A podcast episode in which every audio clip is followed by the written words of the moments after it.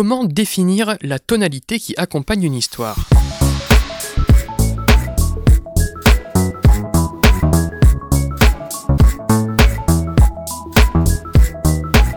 Salut et bienvenue dans ce 72e numéro de Comment c'est raconté, le podcast qui déconstruit les scénarios un dimanche sur quatre. Aujourd'hui, retirons-nous parmi des moines cisterciens avec le drame français Des hommes et des dieux, écrit par Étienne Comard et Xavier Beauvois, réalisé par ce dernier et sorti en septembre 2010 au cinéma. Ce sera l'occasion pour nous d'observer l'importance du ton d'un film dans sa narration.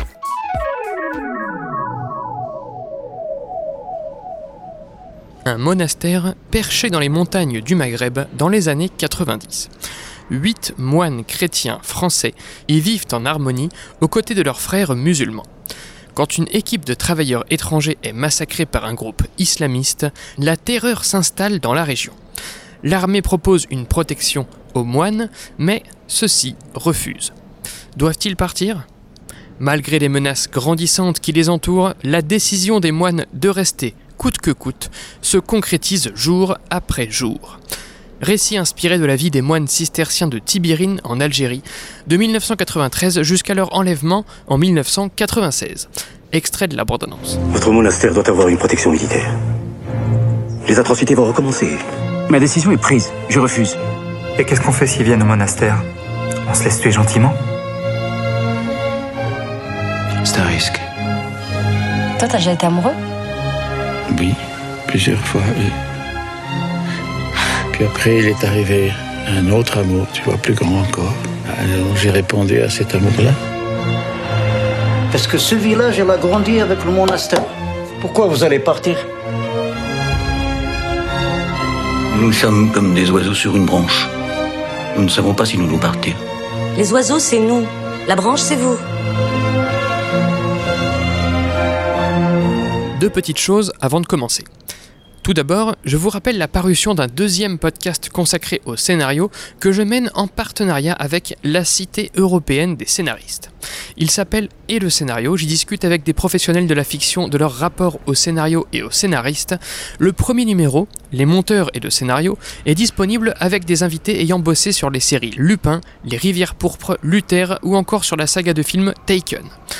Deuxième petite chose, je vous prie de prendre garde aux spoilers à venir. Le ton d'un film est une donnée un peu énigmatique. Elle n'est pas rationnelle et concrète, contrairement par exemple à l'objectif du personnage ou à son enjeu. Elle est par ailleurs diffuse à travers chacun des aspects d'un film ou d'une série, à ne plus en savoir qui porte le ton et comment exactement. Ça me fait penser un peu à cette question du genre cinématographique qu'on explorait dans CCR en analysant le film Last Action Hero et où on se rendait compte qu'il est difficile à définir. Qu'est-ce qui fait un genre? Eh bien, qu'est-ce qui fait un ton? Difficile à dire. Pourtant, le ton au moyen duquel on raconte une histoire n'est pas anodin. Pour le scénariste de Basic Instinct, Joe Esteras, le ton serait même encore plus important que la structure. Sans ton spécifique, le film ne marchera pas, lit-on dans son livre À la conquête d'Hollywood. Il y a le ton ironique de Deadpool, le ton solennel des films avec Tom Hanks, le ton dépressif de Requiem for a Dream, le ton candide d'Onoda, le ton inquiétant des films d'épouvante, le ton glacial des films d'Anneke, le ton envoûtant de The Lighthouse, le ton intimiste de La Nuit Venue, le ton nerveux de Whiplash, le ton cynique de Camelot ou encore le ton calme et apaisé du film Des hommes et des dieux. Je ne sais pas si les mots que je choisis sont justes et exacts, je ne sais pas non plus s'ils suffisent à résumer le ton des œuvres que j'énonce. En fait, le terme de ton me semble un fourre-tout intuitif, une palette infinie de qualificatifs décrivant des attitudes, des atmosphères, des ambiances, des sentiments ou sensations, etc., que l'on attribue instinctivement. Je me permettrai donc une sorte d'amalgame entre tout cela. Après tout, je qualifie des hommes et des dieux de calme et apaisé, mais on pourrait pourquoi pas parler d'un ton de recueillement, d'un ton sage ou d'un ton bienveillant. Tous ces qualificatifs traduisent bien, je trouve, l'humeur globale, l'atmosphère globale que dégage ce film. Ainsi, je vous propose aujourd'hui de tenter d'y voir plus clair pour faire la part des choses entre cette dimension effectivement insondable et si particulière du ton. Après tout, deux films cyniques n'auront pas la même façon de l'être, chacune aura sa personnalité, et la partie un peu plus concrète que nous allons étudier.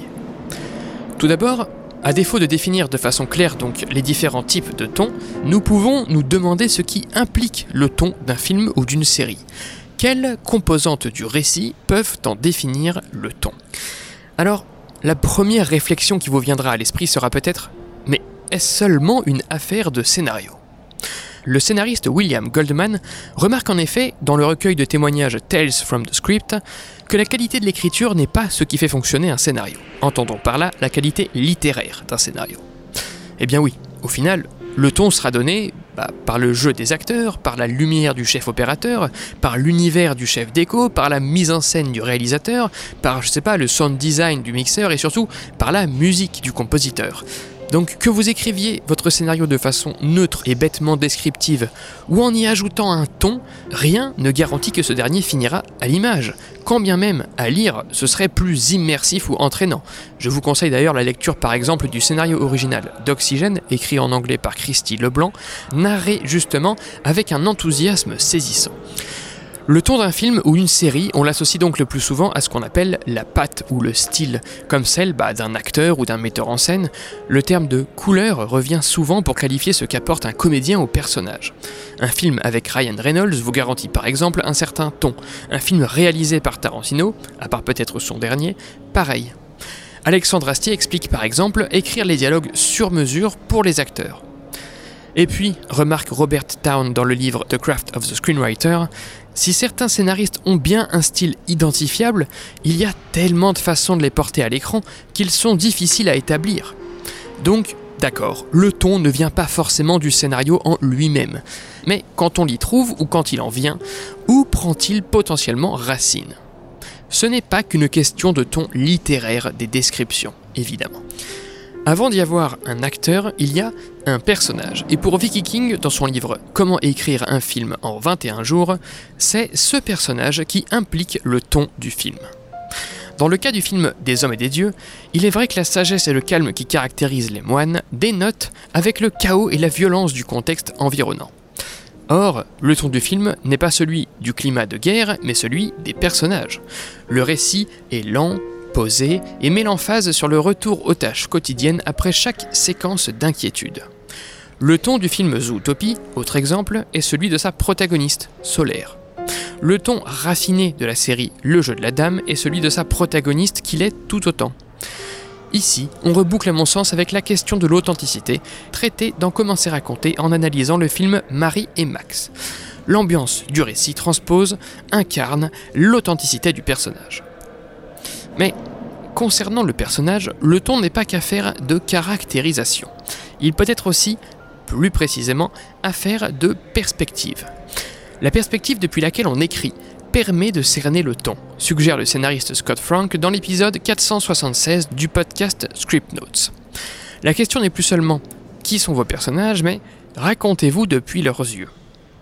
Dans Des hommes et des dieux, les deux scènes où le monastère est investi par les terroristes demeurent dans le ton du reste du film. Malgré la tension des péripéties, ces scènes restent posées, lentes. La première fois, Père Christian, incarné par Lambert Wilson, entreprend une négociation, un dialogue. La seconde fois, ni cri ni fuite, les moines sont entre guillemets simplement escortés un à un en marchant vers le fourgon. Mais il y a une scène dans le film chaotique, sanglante, violente, emprise d'un ton affolé et sans les thunes, où les moines sont absents. Il s'agit de la scène de la tuerie. Puisque nous sommes aux côtés des moines, le récit adopte leur perspective et du même coup leur ton sage et calme, tandis qu'en leur absence, lors d'une scène en particulier, on quitte leur perspective et du même coup le ton général du film. Et puis, en termes de perspective, la question n'est pas seulement quel personnage suit-on dans cette scène ou dans ce film, mais aussi s'agit-il d'une perspective interne ou externe? Autrement dit, voit-on le monde comme le personnage le voit, donc est-on dans sa tête, ou voit-on le monde du point de vue du narrateur, du scénariste? Je vous rapporte l'épisode de CCR consacré au film Les Misérables sur cette notion de perspective. Prenez le film Uncut James trépignant, hyperactif, qui semble aller dans tous les sens, parfois hystérique, le ton du film semble incarner la façon dont son protagoniste lui-même expérimente le monde, donc nous plonge dans sa psyché. De même, avec le ton paranoïaque du film Bug, réalisé par William Friedkin, nous faisant éprouver la folie progressive des protagonistes. Un autre marqueur plus évident de recours à la perspective interne est celui de la voix off. Dans son livre Écrire un scénario, Michel Chillon remarque que la voix off peut donner le ton du film. Si on prend la scène finale des Hommes et des Dieux, on entend en voix off Père Christian lire sa lettre testament, la voix posée et sereine, en paix, sur des images hivernales d'un monastère vide, puis des moines gravissant une montagne neigeuse comme s'ils empruntaient leur propre chemin de croix, avant de disparaître dans la brume. Ce ton très spirituel nous invite concrètement dans la tête des moines, au moyen de cette voix off, perspective interne de Christian, alors qu'en réalité les moines ont fini décapités, et c'est sur une note choc de chaos que le film aurait pu se finir. Voilà pour la perspective interne, mais le ton peut aussi donc trouver racine dans une perspective extérieure au personnage. Dans son livre Wired for Story, Lisa Cron suggère ainsi que le ton de l'histoire reflète comment l'auteur voit ses personnages. Dans ce cas de figure, le film ne traduit pas le monde tel que le personnage le voit, mais traduit le personnage tel que le scénariste le voit, ou souhaite le montrer. Et d'ailleurs, quand bien même cela dénoterait avec la caractérisation réelle du personnage. Dans ce cas de figure, le ton varie assez peu d'un personnage à l'autre, d'un moment à l'autre, on est sur une atmosphère présentée comme objective. Si on fait abstraction de la voix off à la fin du film des hommes et des dieux, j'ai l'impression que le reste du récit se présente plutôt comme extérieur. Dans les scènes décisives de débat entre les moines attablés, par exemple, ou dans les scènes de doute individuels, les personnages sont expressément tendus, cherchent leurs mots, envisagent leurs propres périls, confrontent leurs arguments, multiplient les gestes nerveux d'autocontact. Il y a là donc tout le terreau pour développer une narration interne psychologique et anxiogène. Mais non, le récit reste droit, digne, pudique, contenu, précède les personnages dans leur retour au calme plutôt que de les suivre dans cette potentielle perte de contrôle. Le ton témoigne ici, à mon sens, du regard des auteurs sur la foi jugée invincible des protagonistes, en dépit de leurs doutes momentanés et de l'orage qui gronde.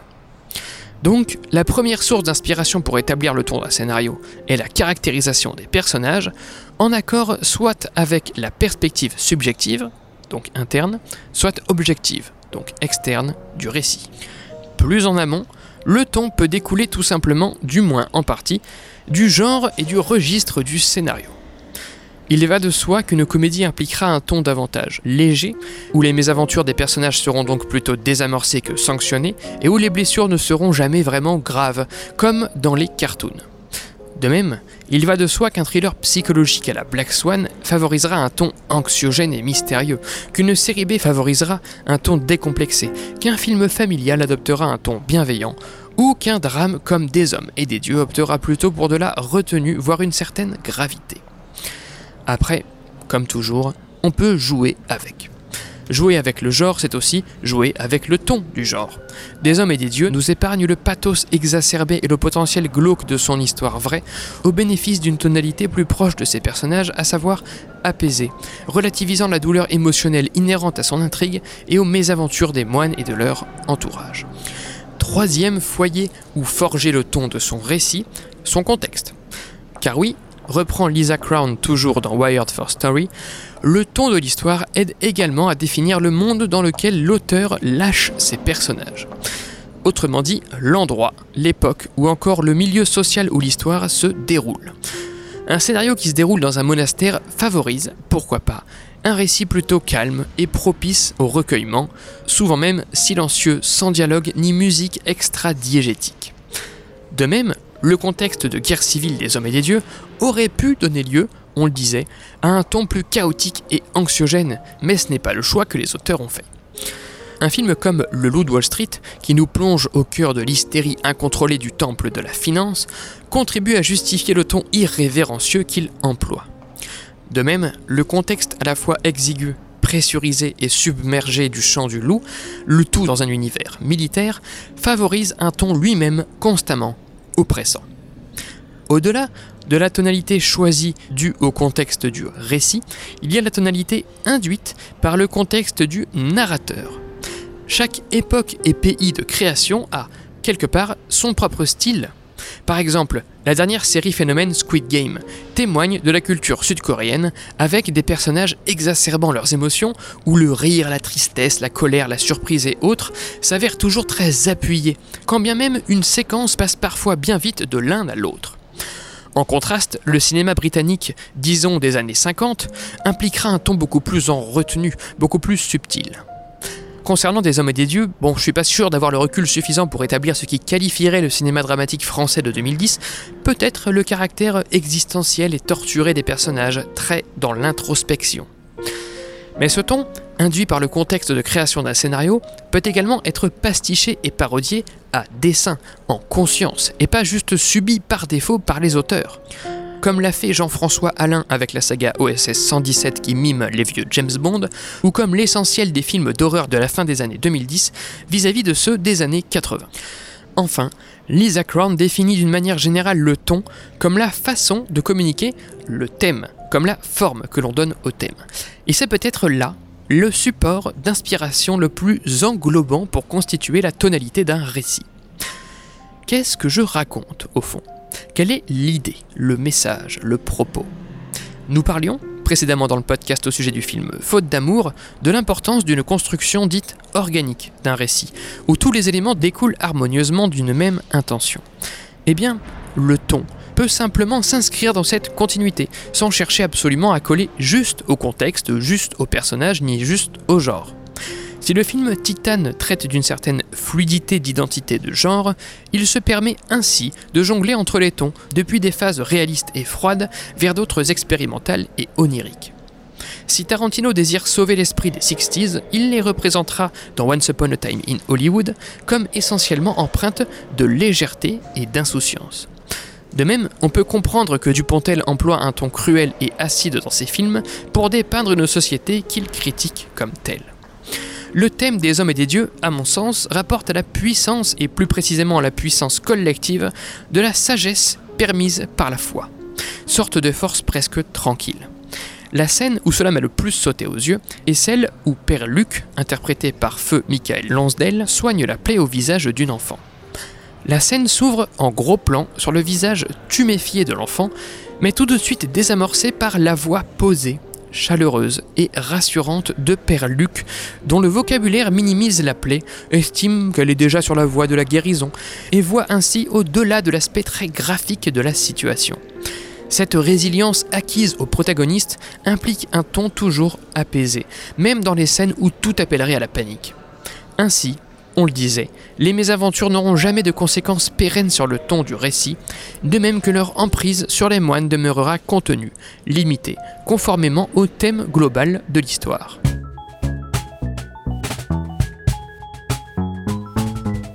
Read people that you like um, and try to figure out why you like them. And when you see something or read something that you don't like, try to figure out why you don't like that. Be a diagnostician.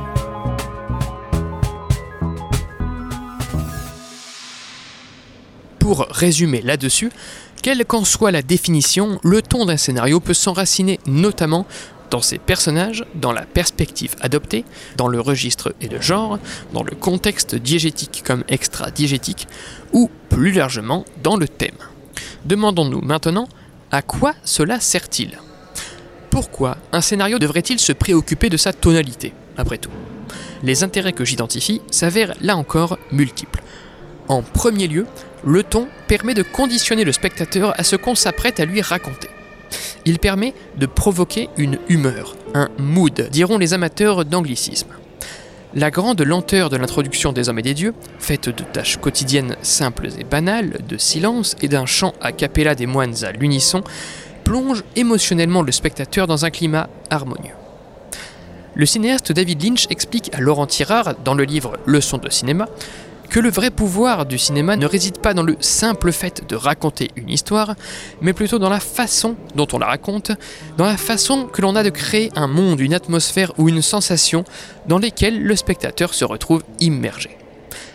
Donc les états affectifs du spectateur ne dépendent pas que de l'identification au personnage, mais aussi, tout simplement, de la tonalité globale du récit.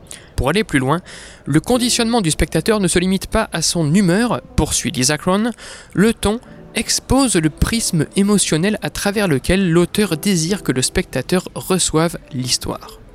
Disqualifier le pathos et la violence pour les scénaristes des hommes et des dieux, c'est quelque part informer le spectateur qu'ils n'auront pas leur place dans ce récit, qu'il n'en traitera délibérément pas. En ce sens, termine Lisa Cron, le ton est un moyen de concentrer l'attention du spectateur. Il permet aux auteurs d'accorder le spectateur avec la narration, de l'aligner sur la route qui se trace, de n'égarer personne l'urgence et l'intensité de chaque scène que dégagent des films comme 120 battements par minute ou Mommy, par exemple, focalisent l'attention et les émotions du spectateur sur la préciosité comme sur la précarité de l'instant présent. Le reste n'a pas tant d'importance, semblent nous dire ces films. Le ton nous dicte à quoi faire attention sans nous donner le sentiment de le faire, termine Scott Frank, toujours dans l'épisode 476 du podcast Script Notes. Mais le ton ne sert pas qu'à conditionner le spectateur, il est par lui-même un canal de narration indépendant, un outil pour raconter. En ce sens, il fait gagner du temps. La scène emblématique des hommes et des dieux, qui me vient à ce sujet, est celle du lac des cygnes. Les moines partagent un repas, en cercle, peu avant leur enlèvement, et alors qu'ils sont tous définitivement d'accord à l'idée de rester. Ils partagent en quelque sorte leur dernier repas, pour rester dans la symbolique chrétienne. L'un d'eux lance la musique du lac des cygnes avant de rejoindre la table, et voilà nos protagonistes qui, sur cette musique, sans un mot, sans un geste ou presque, sourient, partagent des regards, entrent en introspection et, finalement, partagent des larmes et communient ainsi dans leur résilience par cette tension invisible, par cette tonalité émouvante, pourtant basée sur une forme de statisme qui dure, le statisme n'est pas considéré comme cinématographique, le film nous raconte le paroxysme de la complicité des personnages, où plus rien n'a d'importance en dehors de leur foi et de leurs convictions, et certainement pas la mort certaine qui les attend. Cette puissance-là n'aurait jamais été possible au seul moyen de mots ou d'actions visuelles, à mon sens. Le style, théorise Cocteau dans son livre d'entretien, consiste à dire des choses compliquées de la manière la plus simple, et non l'inverse. Eh bien, je trouve que le ton d'un récit remplit ici un rôle semblable à celui d'une symbolique, par exemple, notion que l'on traitait dans CCR à travers l'étude du film Taxi Driver. Quand on cherche à raconter l'interne, le non-mouvement, la pensée plutôt que l'acte, eh bien, le ton, le mood, l'atmosphère sont de bons moyens de créer de l'émotion et du sens. Un autre intérêt du ton propre à un film, quand on le retrouve dans l'essentiel de ses scènes, est celui de l'unifier, de créer comme un tout. Quand on prend Dune, réalisé par Denis Villeneuve, qui nous éparpille sur différentes planètes, différents enjeux politiques, différentes civilisations, différentes technologies inédites de science-fiction et une multitude de personnages, le spectateur peut demeurer immergé, notamment grâce à l'homogénéité de cette tonalité empreinte de mystère, de solennité, d'incertitude et de distance. On se retrouve immergé dans un univers cohérent, si vaste soit-il. Après, j'ai conscience que peu d'entre nous auront la chance de voir un récit de science-fiction ambitieux porté à l'écran, mais ça peut s'avérer aussi pratique pour des films à sketch ou pour des longues séries, où l'unité de ton compense en partie l'absence d'unité d'action, par exemple. Je vous rapporte à l'analyse du film Three Billboards sur cette question des unités et des contrastes. Mais quand le ton n'est pas unique sur la durée et qu'il évolue, le scénariste peut également en jouer, par exemple pour rendre sa narration plus humaine. En effet, remarque Michel Chion dans son livre Écrire un scénario, mélanger les tons, c'est la vie même. Les touches de rupture de ton permettent de dissimuler la dimension mécanique des récits, donc de les humaniser. La scène de tuerie dont je parlais dans Des Hommes et des Dieux nous rappelle le monde violent dans lequel les personnages s'inscrivent. Ils ne sont alors pas des robots juste incapables de peur, genre apathiques, la terreur existe autour d'eux et c'est en contraste avec elle que leur tonalité prend le pas, donc qu'elle est d'autant plus mise en valeur. D'ailleurs, toujours dans cette idée de donner de la vie, le ton est un bon moyen de personnaliser un scénario. Il faut être spécifique dans le ton prévient Scott Frank. Il permet d'éviter des descriptions génériques et permet de passer d'un simple résumé de faits, qu'on trouve par exemple dans un synopsis ou dans un traitement, à une incarnation spécifique de l'action. Le ton des hommes et des dieux est calme, serein, mais n'est pas par exemple naïf ni assuré. Il est empreint de doute, de gravité. C'est tout un dosage. Peut-être est-ce dû aux limites de ma culture cinématographique, mais j'aurais du mal à vous citer un film qui reproduise la tonalité exacte des hommes et des dieux avec lesquels on pourrait le confondre. Ce n'est pourtant pas le premier drame français tiré de faits réels, ni le premier film spirituel qui baigne dans un milieu religieux, ni le premier film qui nage en guerre civile, et justement, c'est peut-être à la croisée de tout cela que surgit la particularité du ton qui caractérise le film. L'autre exemple de ton inédit et original qui me vienne est celui de Midsommar, à la fois très lumineux et très anxiogène, nous ballottant de l'un à l'autre comme une sorte de nausée émotionnelle fascinante. En somme, façonner la tonalité particulière de son récit permet de conditionner émotionnellement le spectateur, de raconter ce que l'action ne peut pas raconter, d'unifier, d'humaniser la narration et enfin de personnaliser son scénario pour qu'il apparaisse non seulement unifié mais aussi unique. Maintenant qu'on a fait le tour de comment et de pourquoi forger le ton de son scénario, prenons garde. Aussi vrai qu'il s'agit d'une donnée difficile à définir, elle s'avère également difficile à manier. Parmi les principaux motifs de refus de projet de scénario, nous dit une étude d'un lecteur professionnel américain de scénario à laquelle je me réfère souvent, se trouve la rupture de ton au troisième acte et le pas que prend la forme sur le fond. Comprenons par là qu'il n'est pas rare qu'à son climax, un récit se permette des ruptures de ton parfois trop invraisemblables pour être acceptées par le spectateur, ou que le scénario donne plus un sentiment d'exercice de style que d'histoire incarnée à travers son style. Donner de la vie, d'accord, mais comment doser? A-t-on le recul là-dessus quand on écrit? Et oui, déplore Scott Frank, l'écriture méthodologique et mécanique est bien plus simple à faire marcher.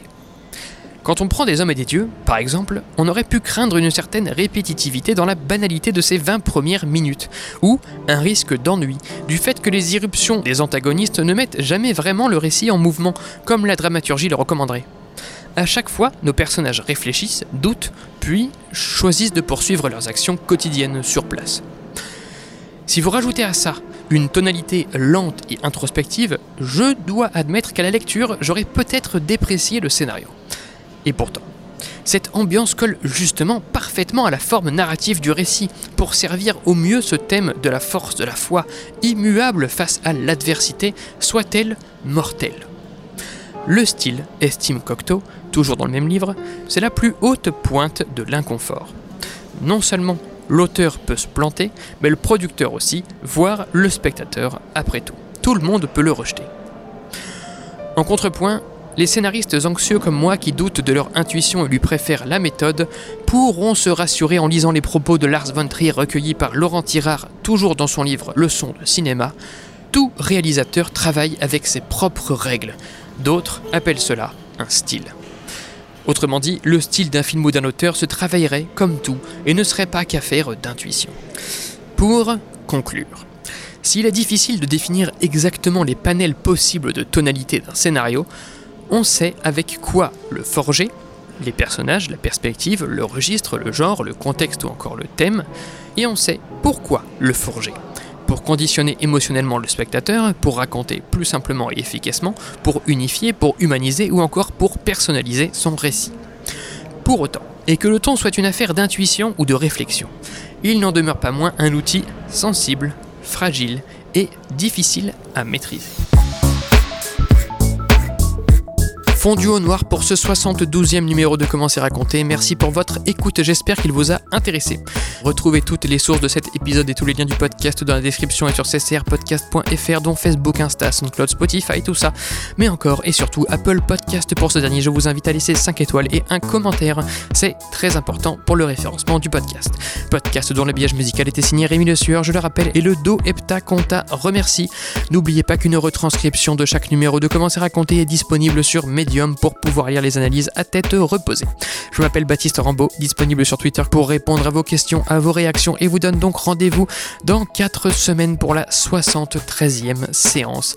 Ciao